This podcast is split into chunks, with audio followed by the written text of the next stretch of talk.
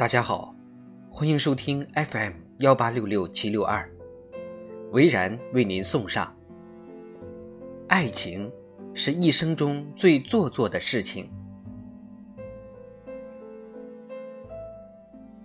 刘若英用电影来告别，原著是她写的，她自己拍成电影。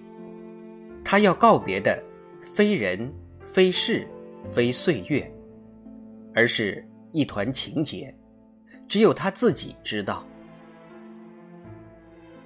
我只是想起来以前看侯佩岑的综艺节目，陈升说，刘若英这个普普通通的弟子忽然红了，变成影后，唱歌流行在大街小巷。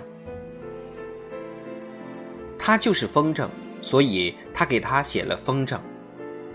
陈升摇头摆手。刘若英就说：“你明明可以收回线的呀！”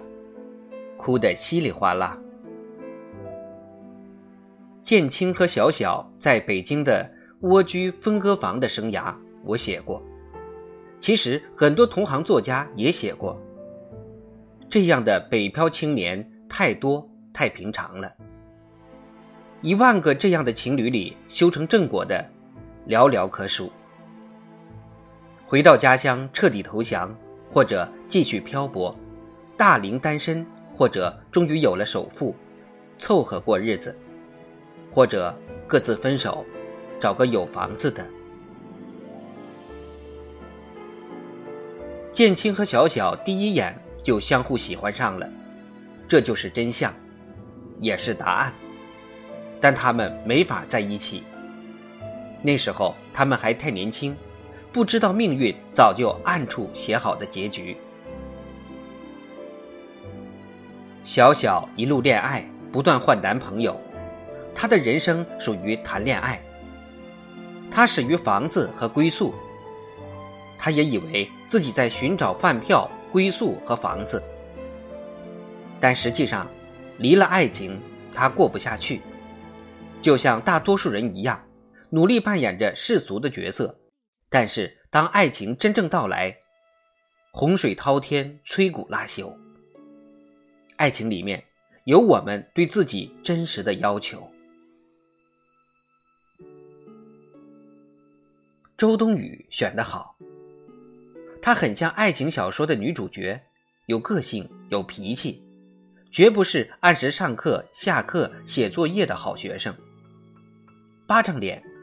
眼里都是喜怒哀乐在说话。井柏然的角色，演员也选的不错，从青涩到中年，从备胎到正牌男朋友，再到过客。建青的爸爸找了田壮壮来演，这个角色演得平实如常，自然深沉。做菜思念儿子。守着小地方的风雪和老房子，一个菜馆小人物，一个父亲。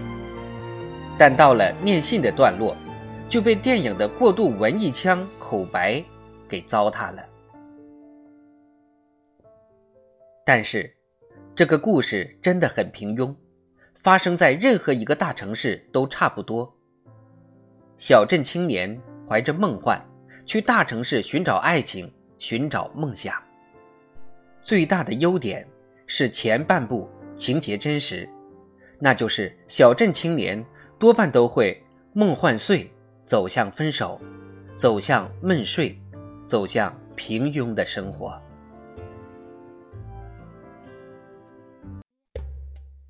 结果他们多年后又在飞机上重逢，重逢又能怎么样？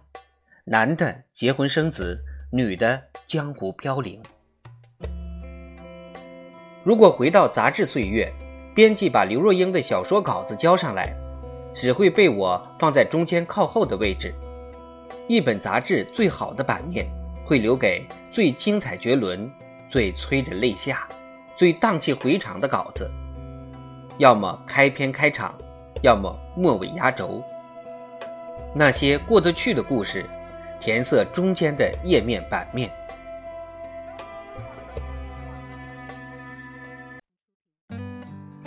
爱情需要房子，需要工作，需要每个月的薪水，收了脾气，多了眼泪。这是平凡的小爱情。遇到大城市的时候，爱情就变小了。可是再小的爱情，也是属于两个人的传奇。